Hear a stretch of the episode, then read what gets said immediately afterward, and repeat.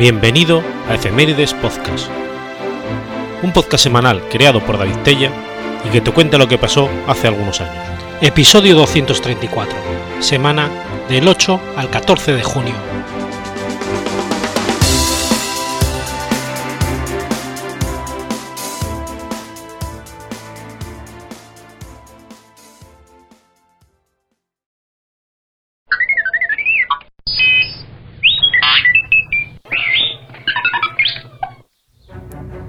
8 de junio de 1625. Nace Giovanni Domenico Cassini. Giovanni Domenico Cassini fue un astrónomo, geodesta e ingeniero italiano naturalizado francés. Desde 1669 vivió en Francia y en el 73 se convirtió en ciudadano francés, por lo que también es conocido por la versión francesa de su nombre, Jean-Dominique Cassini. Luis XIV de Francia lo nombró en 1671 director del Observatorio de París y miembro de la Academia de Ciencias. Cassini permanecería como director el resto de su vida. Tras 40 años de observar el cielo, quedó completamente ciego y murió en 1712. Cassini fue un contemporáneo de Isaac Newton que realizó numerosas contribuciones observacionales a la astronomía del sistema solar que acabaría siendo fundamentales para apuntalar la teoría de la gravitación. Tras educarse con los jesuitas, su primer empleo consistió en calcular tablas astronómicas para un noble interesado en la astronomía, disciplina de al poco tiempo regeneraría, por influencia del libro de Giovanni Pico de la Mirandola. A los 25 años fue nombrado profesor de astronomía de la Universidad de Bolonia sucediendo al discípulo de Galileo, Bonaventura Cavalleri. Entre 1652 y 1668, tras años de paciente labor con sus observaciones de los satélites de Júpiter, publicó unas tablas de sus eclipses, dando en una página la apariencia de los satélites respecto a Júpiter, y en la opuesta la hora del eclipse tanto de la inmersión como de la emersión en horas, minutos y segundos. Midió los periodos de revolución de Marte y Júpiter y descubrió cuatro satélites de Saturno. En 1675 descubrió la división de los anillos de Saturno que llevan su nombre. Con ayuda de su colega, Jean Richer, midió por triangulación la distancia a Marte. Con ello, midió el tamaño del sistema solar, obteniendo para la unidad astronómica un valor que era solamente un 7%, menor del valor real. Observó el movimiento de los cometas y el movimiento aparente del Sol. Utilizó los telescopios más avanzados de su tiempo para observar los satélites de Júpiter y realizar tablas precisas de sus movimientos, lo que permitió a los navegantes determinar su longitud al utilizar los satélites como un reloj celeste. Descubrió los cambios estacionales de Marte y midió su periodo de rotación, así como el de Saturno. Tras trabajar para el Papa Clemente IX, en 1669 fue a París para participar en la creación del nuevo Observatorio de París, del que se convirtió en director dos años más tarde. Allí descubrió Jápeto, Rea, Dione y Tetis, satélites de Saturno, y observó un vacío en el sistema de anillos del planeta. En 1683 observó la luz zodiacal y en el 93 descubrió las leyes que regulan los movimientos de libración de la Luna. Si bien está considerado uno de los más grandes astrónomos observacionales de todos los tiempos, en el aspecto teórico tuvo errores como no aceptar por completo la teoría heliocéntrica o el movimiento elíptico de los planetas descubierto por Kepler. No obstante, conviene aclarar que dichas teorías eran todavía discutidas en su tiempo, ya que fue a principios del siglo XVIII cuando gracias al cálculo diferencial y observaciones de precisión mejorada, se consiguió comprobar la incuestionable superioridad de la teoría de la gravitación de Newton. De hecho, el propio Cassini acabó contribuyendo a la verificación de la segunda al comprobar con el reloj solar de la Basílica de San Petronio en Bolonia que la variación de la distancia entre el Sol y la Tierra se ajustaba mejor a una órbita ovalada que a una circular con el objeto central situado a una cierta distancia de su centro. Cassini utilizó también el reloj solar de San Petronio para medir con precisión inigualada hasta entonces la longitud del año y la inclinación de la elíptica, gracias a la precisa corrección que aplicó para la refracción atmosférica. Sus observaciones de la rotación de Júpiter, su descubrimiento de eclipses producidos por las lunas galileanas y su verificación de que los sistemas de satélite Joviano y de Saturno seguían la tercera ley de Kepler también acabaron contribuyendo a la aceptación del sistema heliocéntrico kepleriano. En 1676, Ole Romer, trabajando para Cassini en el Observatorio de París, pudo realizar una predicción más exacta de un eclipse de la luna de Júpiter, al tener en cuenta que la velocidad de la luz es finita. Aunque en un primer momento Cassini pareció apoyar este importante descubrimiento, finalmente no aceptó la argumentación de Romer, aferrándose a la idea de que la luz era instantánea. A pesar de que en ese mismo tiempo Huygens y Newton daban crédito a Romer, tuvieron que pasar muchos años hasta la idea de que la velocidad de la luz es finita.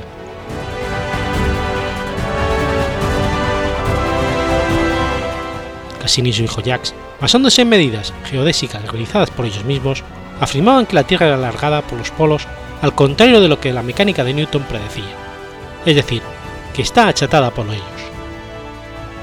Por esta razón, Cassini no aceptó la teoría de la gravitación universal de Newton. La controversia sobre la forma de la Tierra duró muchos años y finalmente fue zanjada en 1736 en la expedición a Laponia dirigida por Pierre-Louis Moreau de Montpertier y confirmó claramente las teorías de Newton. durante el tiempo que fue ciudadano francés, contribuyó a la elaboración de un mapa de Francia más preciso, gracias a su método de determinación de las longitudes terrestres mediante una medida más precisa de las diferencias horarias de los eclipses en distintos meridianos. De los resultados de las mediciones efectuadas, resultó más pequeña Francia de lo creído hasta entonces. También trazó un completo mapa mundial, donde se describían mediante meridianos y paralelos los diversos lugares del mundo.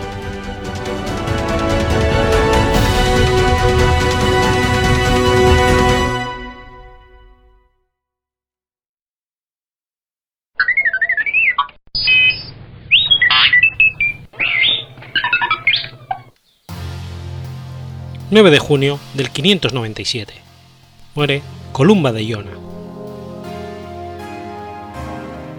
Columba de Iona fue una destacada figura entre los monjes misioneros gaélicos que reintrodujeron el cristianismo en Escocia a finales de la Edad Media. Era hijo de Fedlim y Heine, del clan Ui Neil, y nació en Gartan, cerca de Low Gartan, Donegal por línea paterna, era descendiente de Niall de los Nueve Rehenes, un rey irlandés del siglo V. Profesó como monje y fue ordenado sacerdote. Según la tradición, hacia el 560 se vio envuelto en una disputa con Sanfinian acerca de un salterio. Columba copió el manuscrito en el escritorio siguiendo órdenes de Sanfinian, quien pretendía quedarse con la copia. La disputa fue la causa de la batalla de Culdremni, que se libró en el 561 y en la que hubo numerosas bajas. Como penitencia por esas muertes, Columba decidió marchar como misionero a Escocia para convertir a tantas personas como habían muerto en la batalla. Se exilió de Irlanda, a donde solo regresaría en una ocasión, varios años después. En el 563 viajó a Escocia con 12 compañeros. De acuerdo con la leyenda, desembarcó en la punta sur de la península de Quintire, cerca de Sudal. Sin embargo, como todavía tenía a la vista su tierra natal, se dirigió hacia el norte, a la costa occidental de Escocia. En el 563 le fue concedida tierra en la isla de Iona, que se convirtió en el centro de su misión evangelizadora entre los pictos. Además de sus tareas, dirigiendo el único foco de cultura letrada de la región, adquirió una gran reputación como hombre santo gracias a su actividad diplomática entre las tribus. Se encuentran también varias historias de milagros realizados por él en su afán por convertir a los pictos.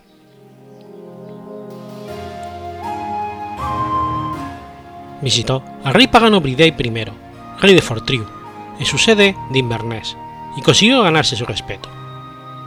Desde entonces jugó un importante papel en la política del país. Fue muy enérgico en su predicación del Evangelio, y además de fundar varias iglesias en las Hebridas, trabajó para convertir su monasterio de Iona en una escuela para misioneros. Fue un renombrado hombre de letras, al que se le atribuye la composición de varios himnos y la copia de su propia mano de más de 300 libros. Una de las pocas veces, si no la única que dejó Escocia tras su llegada, fue hacia el final de su vida, cuando regresó a Irlanda para fundar el monasterio de Durham. Murió en Iona y está enterrado en la abadía que él mismo fundó. Columba es considerado un, un personaje fundamental en la rehabilitación del monaquismo. Sus logros ilustran la importancia de la Iglesia celta en la recuperación del cristianismo en Europa occidental tras la caída del Imperio romano. La principal fuente de información sobre la vida de Columba es la Vita Columbae, escrita por Adomán, noveno abad de Iona, que falleció en el 704. Tanto la Vita Columbae como Veda la Venerable refieren la visita de Columba a Bridey. Mientras que Adomán solo explica que Columba visitó a Bridey, Veda relata una tradición más tardía, quizás de origen picto, según la cual el santo llegó a convertir al rey de los pictos. Otra fuente temprana es un poema en alabanza de Columba, probablemente compuesto también en el siglo VII, que contiene 25 estrofas de cuatro versos de siete sílabas cada uno. La Vita Columbae suele aducirse como la primera referencia conocida al monstruo del lago Ness. Según Adomán, Columba encontró un grupo de pictos que estaban enterrando a un hombre que había matado al monstruo, y salvó a un nadador haciendo el signo de la cruz y con la imprecación no irás más lejos, que aterrorizó a la bestia, para asombro de los pictos reunidos, que glorificaron al dios de Columba. Independientemente de la veracidad que quiera concederse a este incidente, el texto de Adonán afirma específicamente que el monstruo habitaba en el río Ness, más que en el lago propiamente dicho. Gracias a la reputación de su fundador y su importancia como centro de enseñanza, Iona se convirtió en lugar de peregrinaje. Una red de cruces célticas marca la ruta que conduce a su sepulcro en Iona. Columba ha sido históricamente reverenciado como santo guerrero, y a menudo era invocado para pedir la victoria en la batalla. En el 849, sus reliquias se dividieron entre los reinos de Alba e Irlanda. Junto con San Patricio y Santa Brígida, es uno de los tres santos patrones de Irlanda. Antes de la batalla de Stelnaford, era el único patrón de Escocia. Igualmente es venerado como santo por la Iglesia Ortodoxa.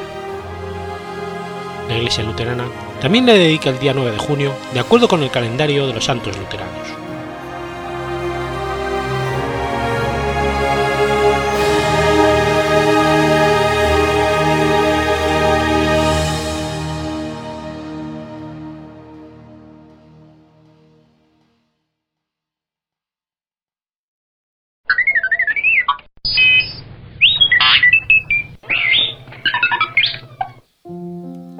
10 de junio de 1933. Despega de Sevilla el avión Cuatro Vientos. El vuelo del avión Cuatro Vientos fue un vuelo histórico durante la Segunda República Española que por primera vez cruzaba el Océano Atlántico desde Sevilla hasta Camagüey, Cuba, en 1933 sin paradas intermedias. Tras concluir el viaje España-Cuba de manera exitosa, el avión desapareció por razones aún no conocidas cuando volaba sobre México durante la segunda parte de su trayecto. En 1932, el capitán de ingenieros Mariano Barbetrán y Tros de Yarduya, nacido en Guadalajara el 14 de octubre de 1895, director de la Escuela de Observadores de Cuatro Vientos y héroe de la Guerra de Marruecos, habiendo adquirido un reconocido prestigio como navegante en la preparación del vuelo del Plus Ultra, coincidió la idea de realizar un vuelo sin escala desde España a las Antillas. Fue designado como primer piloto al teniente de caballería Joaquín Collar Serra, natural de Figueras y profesor de la Escuela de Caza de Alcalá de Henares, y como segundo piloto y navegante, el propio Barberán. Para actuar como mecánico de asistencia en tierra, se eligió el sargento Modesto Madariaga, natural de Corral de Almaguer, Toledo, profundo conocedor del aparato que había de utilizarse en el vuelo. El avión era un Breguet 19 GR Superbidón, Sesquiplano, con motor hispano-suiza 12NB de 650 caballos y 12 cilindros en V, desarrollado a partir del Breguet Bre 19 TR Vida. Fue fabricado especialmente para la ocasión, ampliando aún más la capacidad de su gran depósito, lo cual daba su posición en el centro de la estructura que equivalía casi a rediseñar por completo el avión. Llevaron 5.000 litros de gasolina en 8 depósitos y 200 de aceite. Tenía la cabina cerrada y un panel de instrumentos de vuelo muy completo con instrumentos de motor, dos brújulas, altímetro, variómetro, reloj, integral de vuelo con anemómetro, indicador de virajes y de inclinación transversal. Sus dimensiones eran 18,30 metros de envergadura, 10,70 metros de longitud, 4,08 metros de altura, un peso en vacío de 1.990 kilos y un peso total de 6.320 kilos. Alcanzaba una velocidad máxima de 230 km hora. A fin de aligerar en lo posible el peso, no llevaban equipos de radio.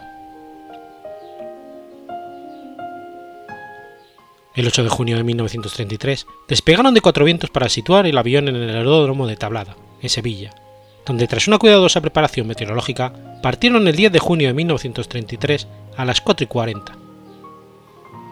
Emplearon 1.500 metros de pista para el despegue, casi la totalidad de la tablada. El cruce del Atlántico Central fue la mayor distancia volada hasta ese momento sobre el mar, siguieron la ruta prevista con desviaciones mínimas a pesar de diversas incidencias, como una indisposición de collar. Tabalada, Adeira, San Juan de Puerto Rico, Guantánamo y Camagüey, Cuba, donde llegaron el 11 de junio a las 20.45 hora local, después de 39 horas y 55 minutos de vuelo, y 7.895 kilómetros. El recibimiento en Cuba fue apoteósico el vuelo constituyó un acontecimiento social de primera magnitud y los aviadores fueron agasajados en los círculos políticos, sociales y mercantiles de Cuba. En los días que pasaron allí, Madariaga tuvo que hacer frente a una complicada incidencia, reparar una grieta parecida en el gran depósito central. También tuvieron tiempo para realizar una visita al Observatorio de Belén, desde donde el padre jesuita Mariano Gutiérrez Lanza elaboró los partes meteorológicos. Controlador aéreo de la época, Francisco Figueroa, relató que los pilotos recibieron el consejo de suspender el siguiente vuelo hasta México al menos durante 24 horas, debido a las malas condiciones meteorológicas, aunque finalmente partieron según la fecha prevista. La travesía hacia México comprendía un vuelo de 1920 kilómetros que estaba previsto se realizase en unas 12 horas. El 20 de junio, despegaron de La Habana a las 8.45 hacia la Ciudad de México y fueron vistos sobre Ocita a las 9 y 10 horas, en Ticul a las 10 y 10, en Samancuy a las 10.45 y Carmen a las 11.35, cerca de la ciudad de Villahermosa, en Tabasco. A partir de esta posición, desaparecieron. Aunque el Cuatro Vientos logró su hazaña en recorrer 8.172 millas, sus pilotos nunca volvieron para contarlo los gobiernos de México y Guatemala desplegaron numerosas operaciones de búsqueda a pesar de los, y a pesar de los esfuerzos realizados, no pudo darse con el lugar de caída del aparato. Un misterio que ha dado lugar hasta el día de hoy a numerosas teorías y especulaciones, creando un halo de misterio y leyenda acerca de cuál fue el fin de los cuatro vientos y sus tripulantes. Entre las hipótesis más barajadas, la que ha cobrado mayor fuerza con el paso del tiempo, de mano de historiadores españoles y mexicanos, así como por expertos en aviación, es la de que en medio de una tormenta que se calificó como un temporal como pocos hemos visto en esa época, obligó a la tripulación a realizar una toma forzosa en la Sierra Mazateca. En la toma, Barberán, en la posición delantera de piloto, quedaría seguramente malherido. Collar, en su posición más protegida, pudo estar en condiciones de salir a buscar ayuda en la búsqueda se encontraría con lugareños que le retuvieron secuestrados durante varios días creyendo que podían robarles objetos de valor. Finalmente, quizá por frustración, quizá por temor a mayores consecuencias por sus actos, los secuestradores asesinaron a los tripulantes del Cuatro Vientos, que había sido desguazado y enterrado junto con los cadáveres en algún lugar de la serranía. Si las autoridades mexicanas llegaron a conocer estos hechos, jamás se atrevieron a reconocerlos ante el gobierno de España por las gravísimas implicaciones diplomáticas. Aún hoy en día sigue sin saberse nada del final del Cuatro Vientos. A pesar de esas hipótesis recambolescas, la realidad de la desaparición del Cuatro Vientos quedó aclarada algún tiempo antes de que surgieran estas ya comentadas hipótesis. Tras casi haber transcurrido un mes desde la desaparición del Cuatro Vientos, un trabajador de la finca cercana a la playa de Chiltepec encontró una cámara de neumático, que fue enviada a la Embajada Española en México. Las autoridades españolas confirmaron que la cámara pertenecía al Cuatro Vientos y servía como salvavidas en caso de caída al mar. La prensa publicó la noticia confirmando que el aparato se había perdido en el mar, pero los medios sensacionalistas tuvieron más acogida haciendo que la versión del secuestro y el asesinato de los pilotos cobrara fuerza.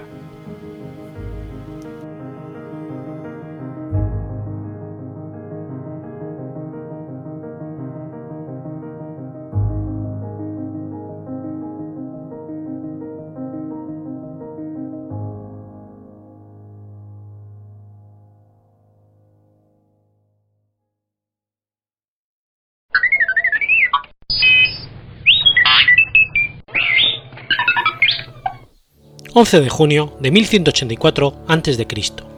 Finaliza la Guerra de Troya. En la mitología griega, la Guerra de Troya fue un conflicto bélico en el que se enfrentaron una coalición de ejércitos aqueos contra la ciudad de Troya, ubicada en Asia Menor, y sus aliados. Según esta mitología, Zeus se convierte en rey de los dioses tras destronar a su padre Crono. Crono a su vez había destronado a su padre Urano.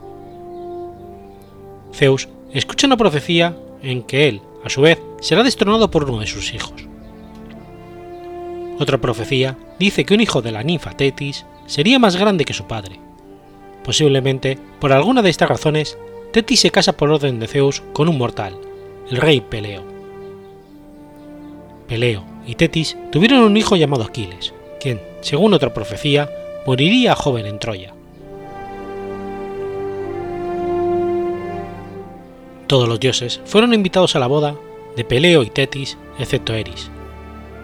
Esta se presentó de improviso en la boda y dejó sobre la mesa una manzana de oro en la que estaba inscrita la palabra Calisti. La manzana fue reclamada por Hera, Atenea y Afrodita. Zeus resolvió el asunto nombrando árbitro a París, un príncipe de Troya que había sido criado como pastor a raíz de una profecía, según la cual sería el causante de la caída de Troya.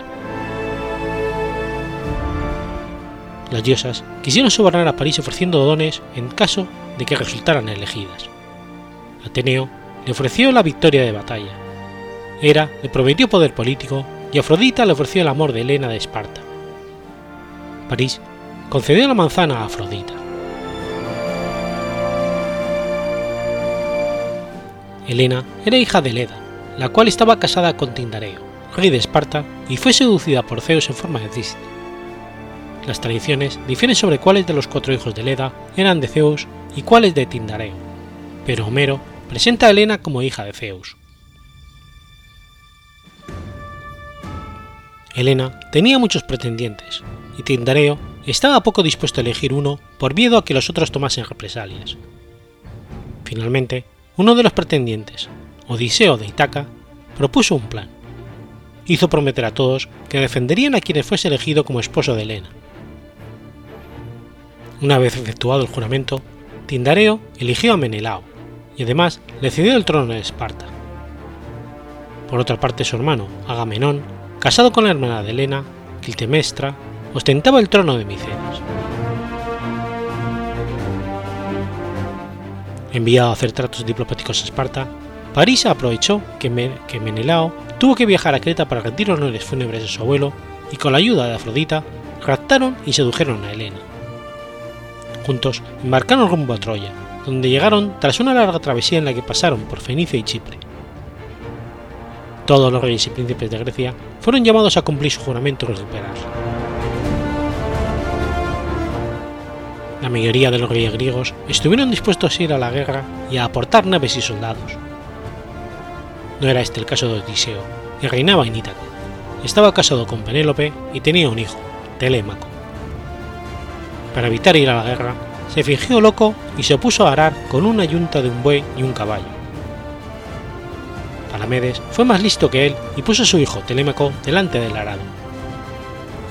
Odiseo se incorporó al no estar dispuesto a matar a su hijo, revelando su cordura y viéndose obligado a ir a la guerra. El adivino Calcas auguró que nunca podía ser conquistada la ciudad de Troya sin que Aquiles participara en la batalla. Su madre Tetis, sabiendo que Aquiles moriría si iba a Troya, lo disfrazó de mujer en la corte del rey Licomedes en Esquiro. Allí tuvo una relación amorosa con la hija del rey, Neidamia, de la que tuvieron un hijo, Neoptolomeo.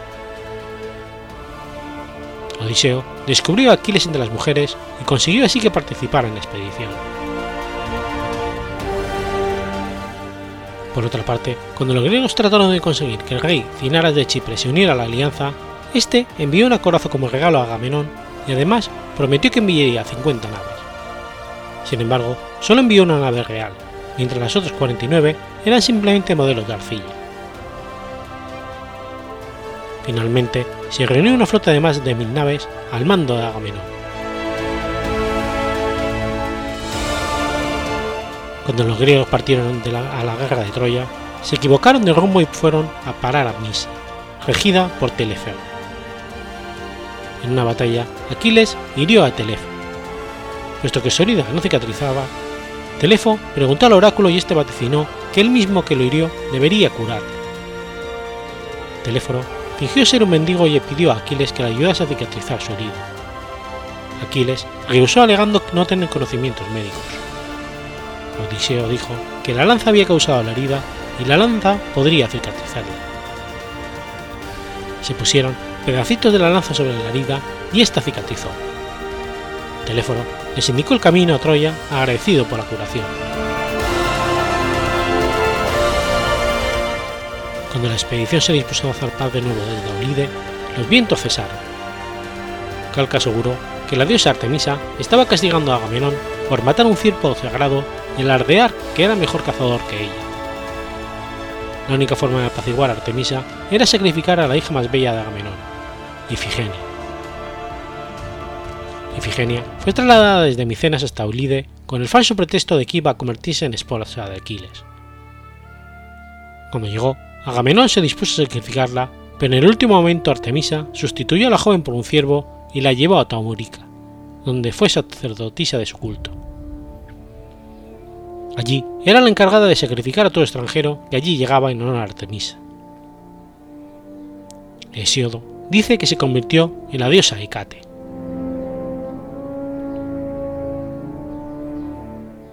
Filoctetes tenía en su poder el arco y sus flechas que Heracles le había regalado, ya que encendió la pira funeraria del héroe cuando nadie más quiso hacerlo. Navegó con siete barcos repletos de hombres a la guerra de Troya, donde planeaba luchar en el vanguardia de los griegos. Se detuvieron en una isla y allí Filoctetes fue mordido por una serpiente. La herida se infectó y desprendía un gran hedor. Entonces, Odiseo, por orden de Agamenón, lo dejó abandonado en Lemor. Medonte, hijo de Olio, tomó el mando de los hombres de Filoctetes, quien permaneció solo en Lemos durante diez años. Antes de que el grueso de la armada griega llegara a Troya, fue enviada a la ciudad una embajada en la que Odiseo y Menelao solicitaron a la, asamblea de los troyanos la devolución de Helena junto a todas sus pertenencias. Los troyanos se negaron e incluso pretendieron matar a los enviados, que se salvaron gracias a la mediación del troyano Antenor. Tras este evento, los griegos llegaron a las playas de Troya, donde entablaron una primera batalla contra los troyanos que trataron de impedir el desembarco. El oráculo profetizó que el primer griego que pisara tierra sería el primero en morir en la guerra de Troya. Protesilao, capitán de los filaceos, satisfizo esta profecía. Héctor mató a Protesilao, y Naodomia, esposa de este, se suicidó a causa del dolor. Tras la muerte de Protesilao, su hermano, Podarques, fue a la guerra en su lugar. Tras una batalla en la playa, los arqueos lograron imponerse.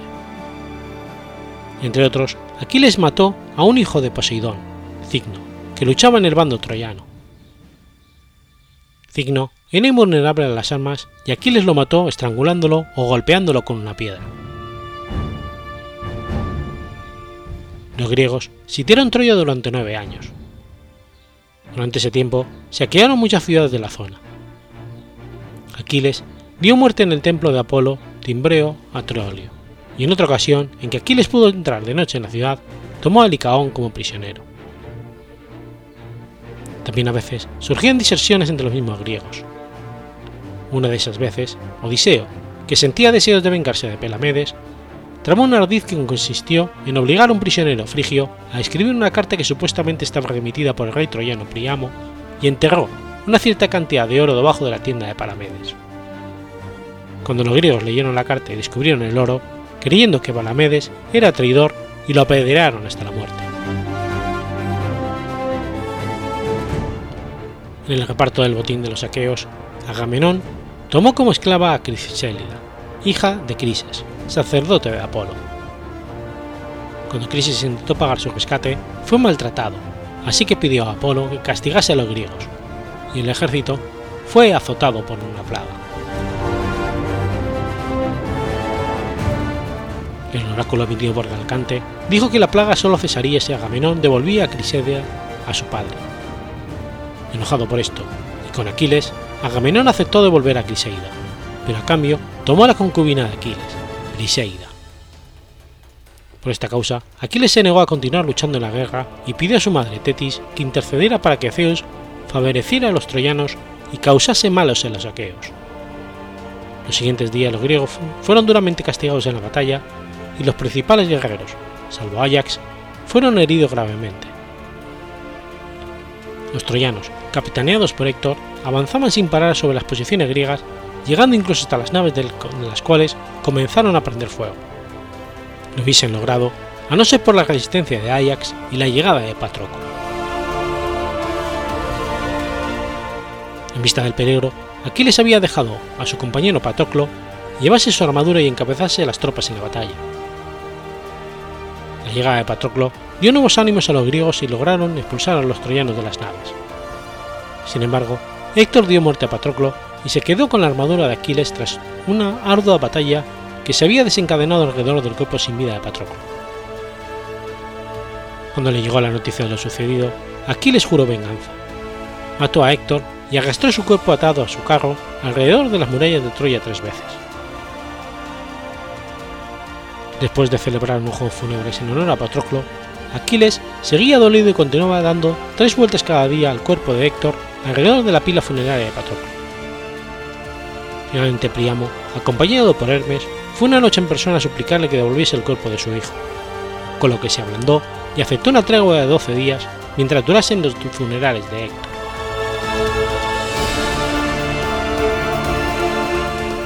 Poco después de la muerte de Héctor, llegaron nuevos aliados en ayuda de los troyanos. Aquiles venció a la amazona Pentsélida, de la que se enamoró una vez que ya había matado, y a Memona de Etiopía. Tras estos eventos, se produjo la muerte de Aquiles, bien de una flecha en su talón, lanzada por París o dirigida por Apolo, o en otra versión, directamente por, los dioses, por el dios Apolo. Se celebraron unos juegos funerarios en su honor.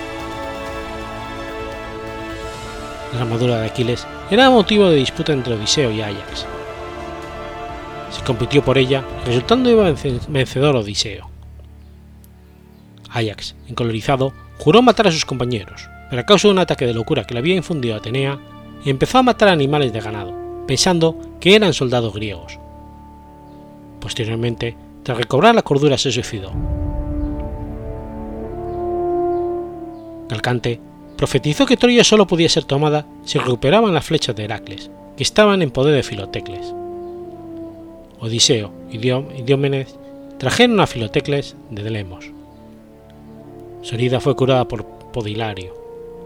Filotetes mató a París con sus flechas. Tras la muerte de París, otros dos hijos de Príamo, Neifobo y Heleno, disputaron por ser el nuevo esposo de Helena.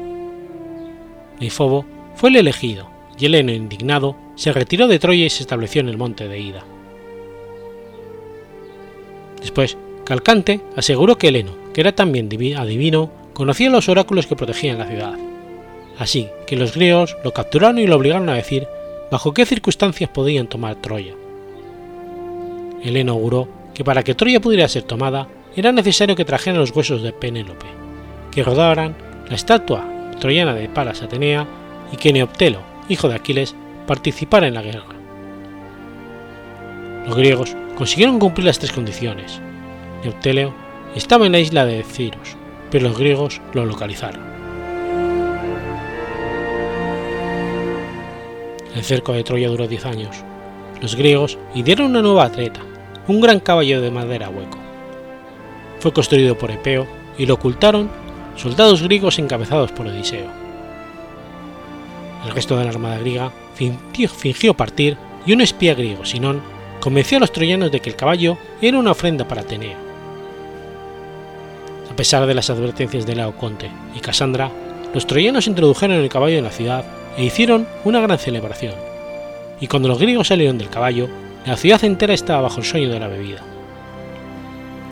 Los guerreros griegos abrieron las puertas de la ciudad para permitir la entrada del resto de las tropas y fue saqueada sin piedad alguna.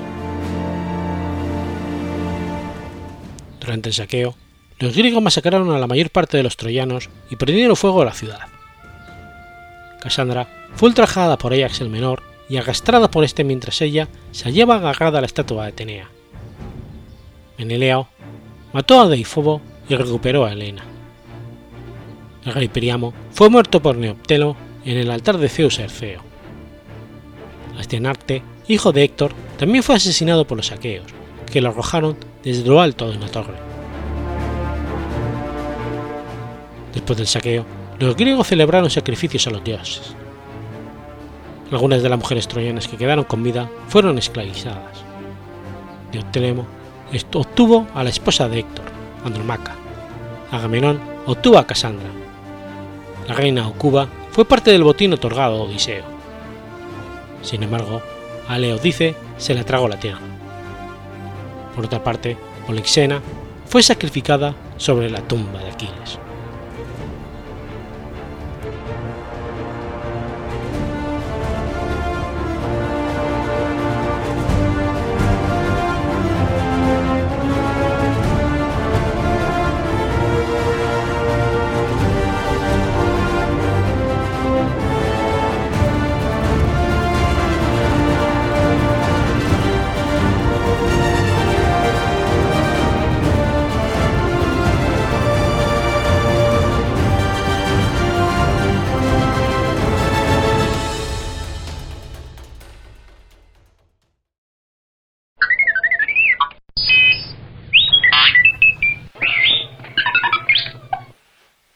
12 de junio de 1833.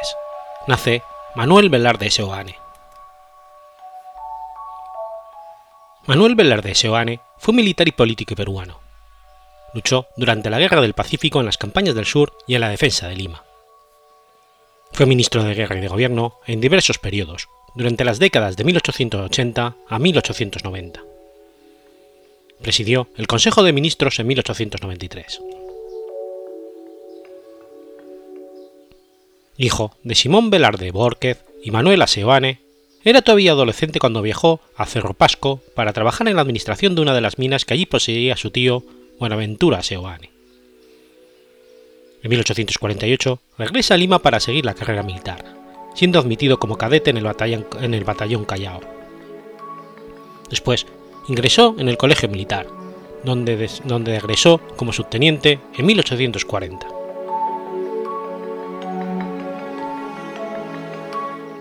En 1853 ocurrió la amenaza de guerra con Bolivia. Marchó con su batallón a la frontera del sur. Era ya por entonces teniente. La guerra no estalló, pues poco después el gobierno peruano debió enfrentar la revolución liberal encabezada por el general Ramón Castilla. Velarde se sumó al ejército revolucionario, siendo admitido en el batallón Izcuchaca y ascendido a capitán. Se destacó durante la batalla de La Palma, librada el 5 de enero de 1855, en la que cerró el paso del ejército gobernista por un callejón Este encuentro significó la victoria definitiva de la revolución. En el mismo campo de batalla, Velarde fue ascendido a sargento mayor. Enseguida pasó a Arica, puerto al que defendió de una, de una intentona revolucionaria organizada por los seguidores de Manuel Ignacio de Vivanco, mereciendo su ascenso a teniente coronel graduado. Participó entonces en la guerra contra el Ecuador de 1859 al 60, como ayudante del Estado Mayor General. Al finalizar la campaña, fue confirmado como teniente coronel efectivo.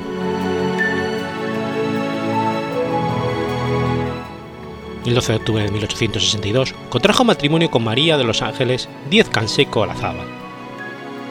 Al estallar la revolución del coronel Mariano Ignacio Parado en 1865, se mantuvo leal al gobierno de Juan Antonio Pérez, por lo que tras el triunfo revolucionario fue apartado del servicio. Como voluntario, participó en el combate del Callao del 2 de mayo de 1866. Tras el fin del gobierno de Prado, fue reincorporado al servicio. Fue nombrado sucesivamente prefecto de Cajamarca, de Lima y de Libertad. En 1874 acompañó al presidente Manuel Pardo al sur, durante la campaña contra la revolución de Nicolás de Piriola. Ese mismo año fue elegido senador por el departamento de Cajamarca, cargo en el que se mantuvo hasta 1878. En 1875 fue ascendido a coronel y pasó a ejercer como prefecto del Callao. Al estallar la Guerra del Pacífico, se unió al Ejército del Sur que se concentró en Iquique, en la provincia de Tarapaca. Combatió en la batalla de San Francisco y después se trasladó a Tacta con los restos del Ejército Nacional. Como jefe de Estado Mayor del Ejército del Sur, tuvo una destacada actuación en la batalla del Alto de Alianza. De regreso a Lima, fue nombrado jefe de la columna de honor constituida por los oficiales sueltos en plaza. Participó en la defensa de la capital, tomando posición en el cerro situado entre Monterrico y La Molina. Tras la derrota de las fuerzas peruanas y ocupación de Lima por los chilenos, se sumó al gobierno de la Magdalena, presidido por Francisco García Calderón, siendo nombrado ministro del gobierno, cargo que ejerció de 12 de marzo al 6 de noviembre de 1881. Cuando García Calderón fue apresado y confinado a Chile, Velarde pasó a Arequipa, donde asumió como comandante de la décima división del Ejército de Operaciones y después como jefe del Estado Mayor de las Fuerzas Reunidas en la ciudad. Fue comisionado a Bolivia para adquirir armamento y a su vuelta fue nombrado comandante general del Ejército del Sur. Durante el gobierno provisional del contraalmirante Lizardo Montero, instalado en Arequipa, fue ministro de Guerra y luego presidente del Consejo de Ministros y ministro de Gobierno tras la firma de la paz con Chile o Tratado de Ancón, se retiró del servicio. Tras la caída del gobierno del general Miguel Iglesias, apoyó el gobierno de transición, formando parte del Consejo de Ministros como el ministro de Guerra y Marina del 2 de diciembre de 1885 al 5 de junio del 86. Después ejerció nuevamente como prefecto del Callao y fue ascendido a general de brigada. bajo el primer gobierno de Andrés Cáceres, fue designado ministro del gobierno, cargo que desempeñó brevemente, del 6 de octubre al 20 de noviembre del 86, pues renunció al aprobarse el contrato Grace. Pasó a desempeñar la administración del ferrocarril de Trujillo, ocasión en la que edificó el muelle de Salaverry. En 1890 fue elevado a comandante general de artillería. Durante el gobierno de Remigio Morales Bermúdez fue presidente del Consejo de Ministros y ministro de Gobierno del 3 de marzo al 11 de mayo de 1893. En el 96 fue nombrado jefe del Estado Mayor.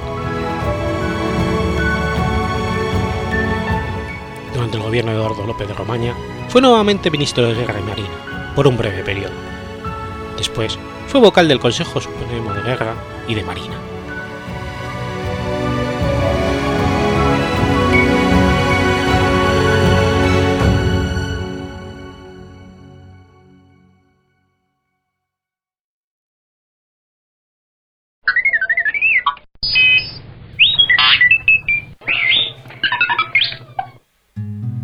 13 de junio de 1231. Muere San Antonio de Padua. Antonio de Padua, también conocido como San Antonio de Lisboa, fue un sacerdote de la orden franciscana, predicador y teólogo portugués, venerado como santo y doctor de la Iglesia por el catolicismo. Antonio nació en Lisboa, de allí que el matrilogio romano lo llamara Lusitanus, la casa donde se estima nació el santo, en el barrio medieval de Alfama, fue destruida completamente en el terremoto que arrasó Lisboa el 1 de noviembre de 1755, y solo se conserva un pequeño sótano. Su nombre secular era Fernando Martín de Boulogne, Etabeira de Acevedo, nombre que cambió por el de Antonio en 1220 cuando entró en la Orden de los Frailes Menores. La fecha de nacimiento no es precisa, que se estima entre 1191 y 1195, en el seno de una familia de buena posición de la sociedad lisboeta. Se educó en la escuela catedralicia local.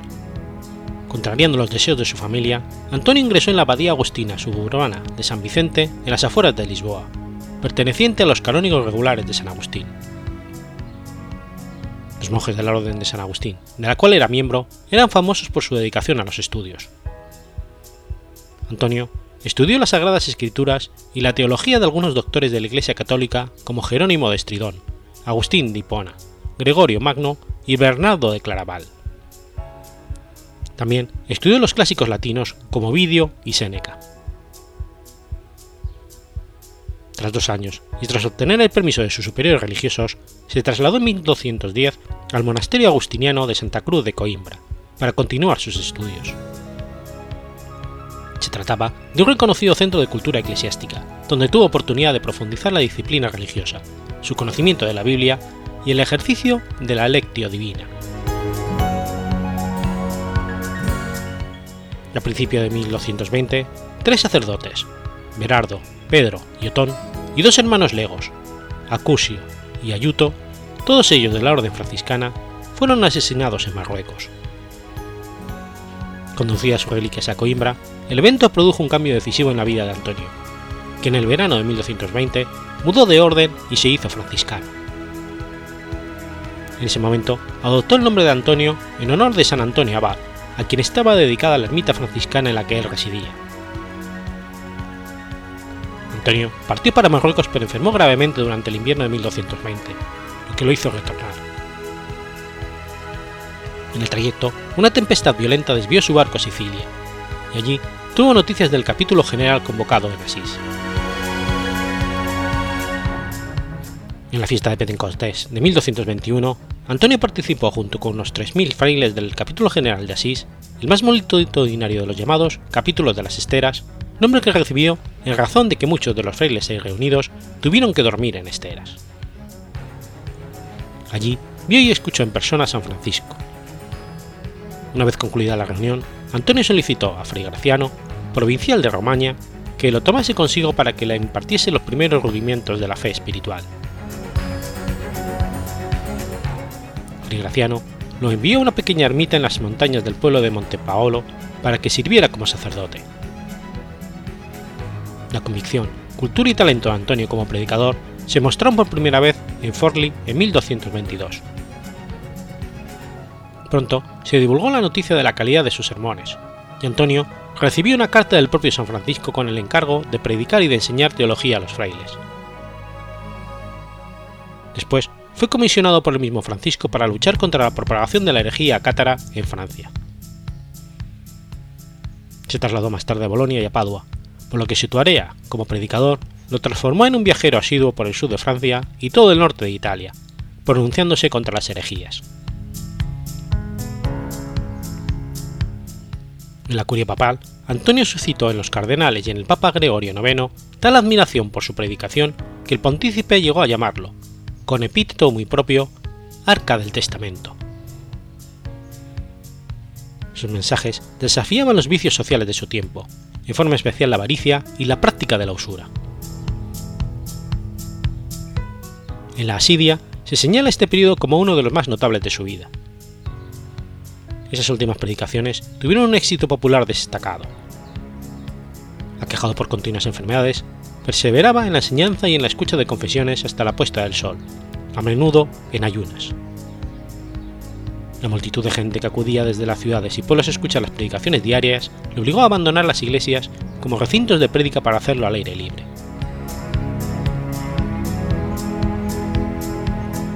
Antonio, enfermado de hidropesia y después de la Pascua de 1231, se retiró a la localidad de Campo San Piero, con otros dos frailes para descansar y orar.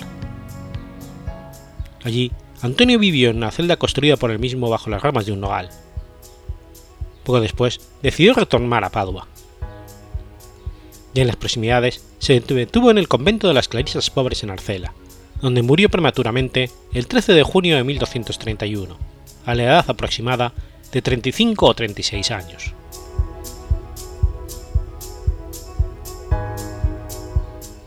El más grande taumaturgo de todos los tiempos, tiene el crédito por interceder en muchas ocasiones a lo largo de su vida mortal, igualmente en su vida santa.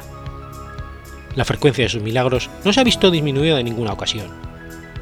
Estos son algunos de sus muchos milagros y probablemente los más conocidos.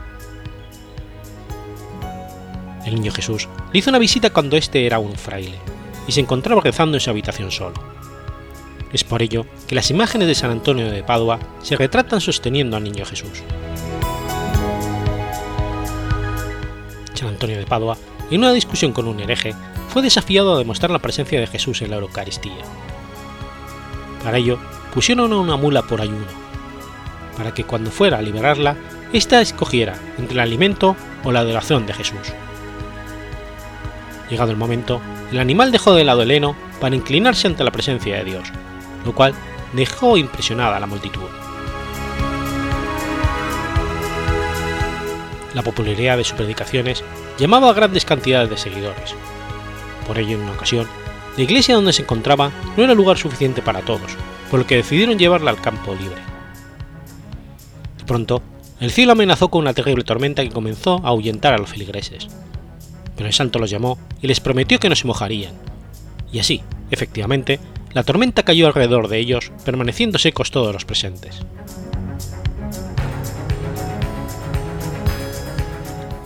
La celebración de las multitudinarias exequias y la multiplicidad de milagros que se le atribuyeron promovieron su rapidísima canonización, bajo el pontificado de Gregorio IX.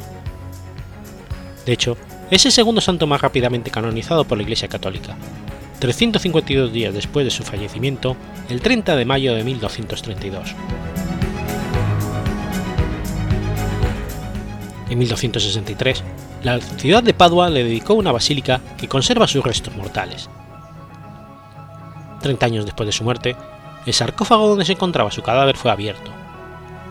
Todo su cuerpo estaba ya corrupto con excepción de su lengua, lo que provocó una nueva oleada de devoción y la admiración que incluyó a personalidades como Buenaventura de Fidanza. El 16 de enero de 1946, el Papa Pío XII proclamó a San Antonio doctor de la Iglesia, bajo el título especial de Doctor Evangélico. Se atribuyeron a San Antonio numerosos episodios de carácter místico, entre ellos la bilocación, ser entendido y comprendido por los peces cuando las personas despreciaron sus predicaciones o de llevar en sus brazos al niño Jesús durante una noche. De allí surgieron numerosas representaciones iconográficas alusivas.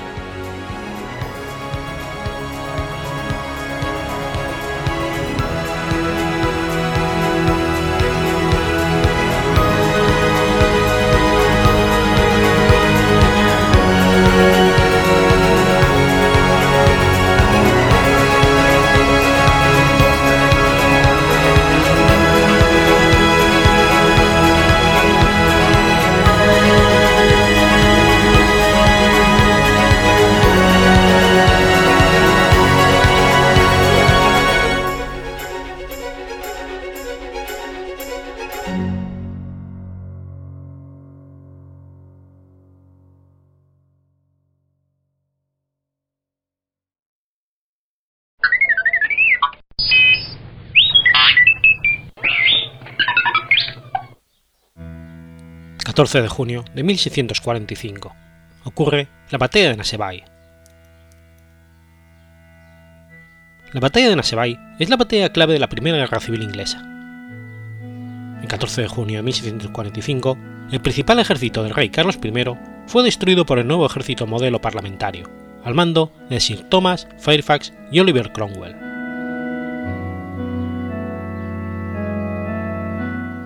Tras su derrota en la batalla de Marston Moor, el 2 de julio de 1644, los realistas perdieron el control del norte del país, aunque las tropas del rey siguieron luchando con éxito en todos los frentes. El principal ejército parlamentario, al mando del conde de Essex, avanzó de forma imprudente por el feudo realista de Cornualles y fue destronado por tropas superiores en número en Loswell el 2 de septiembre. A pesar de que los parlamentarios intentaron detenerlo en la segunda batalla de Neybury el 27 de octubre, el rey pudo volver a su capital, Oxford. Como respuesta a tales fracasos, el Parlamento reorganizó y profesionalizó el ejército y dio el mando a Thomas Fairfax, quien había combatido a las órdenes del rey en la revuelta escocesa de 1640. Los recursos financieros y el número de partidarios del bando parlamentario aumentaban sin cesar. Por ello, en julio de 1645, pese a la baja moral por haber desaprovechado la victoria de Marston Moor, los parlamentarios desafiaron a los realistas. Ambos ejércitos se enfrentaron por el dominio de la región de los Midlands Naseby, a 16 kilómetros de Northampton. Los parlamentarios querían estrenar el nuevo modelo de ejército al comenzar la campaña estival con el asedio de Oxford, la capital del reino desde comienzos del conflicto. Sin embargo, ni Carlos I ni su ejército se encontraban allí, puesto que tras rechazar las condiciones de paz ofrecidas en mayo, marchaban hacia Chester, asediada por los parlamentarios. Al llegar y comprobar que el sitio había sido levantado, se decidieron por atacar a la próspera pero desguarnecida Leicester. El ejército solo contaba con 9.000 efectivos frente a los 13.000 parlamentarios, pero poseía, en cambio, una poderosa artillería. Al amanecer del 15 de junio, Thomas Fairfax y Cromwell decidieron retirarse kilómetro y medio hasta Red Hill tras inspeccionar el terreno, pues juzgaron que el terreno frente a Dutch Hill era desfavorable para la caballería.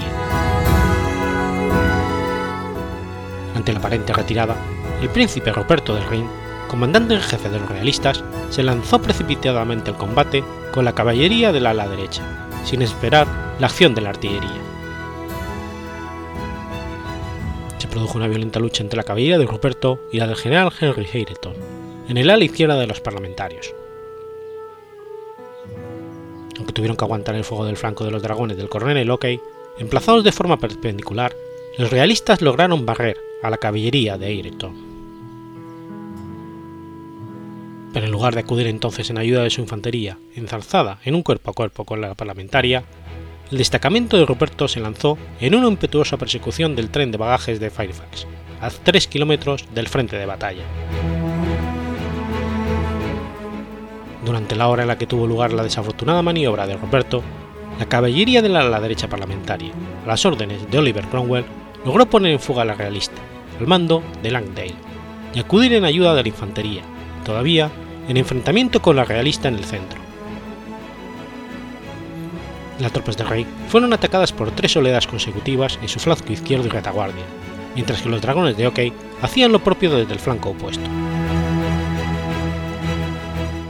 La infantería realista, completamente cercada, comenzó a deponer las armas al tiempo que Fairfax ordenaba un avance general y el rey y lo que quedaba de su ejército eran puestos en fuga por la caballería de los parlamentarios. realistas perdieron en esta batalla unos 1.500 hombres entre muertos y heridos, pero lo más grave fueron los 4.500 prisioneros y la pérdida de 12 cañones, junto al tren de bagajes en el que se encontraba la correspondencia del rey que demostraba que había estado buscando apoyo de los irlandeses y tropas extranjeras.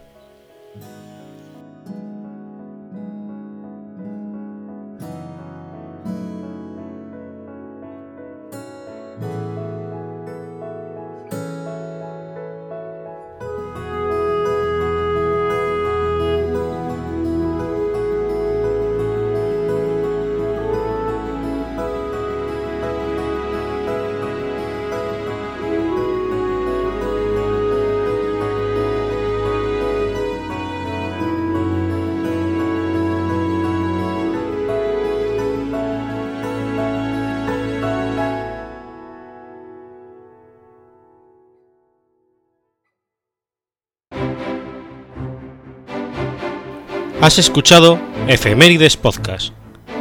Si quieres ponerte en contacto conmigo, puedes hacerlo por Twitter a la cuenta arroba efemeridespod o mi cuenta personal, arroba telladavid, o por correo electrónico a la dirección efemeridespod.gmail.com.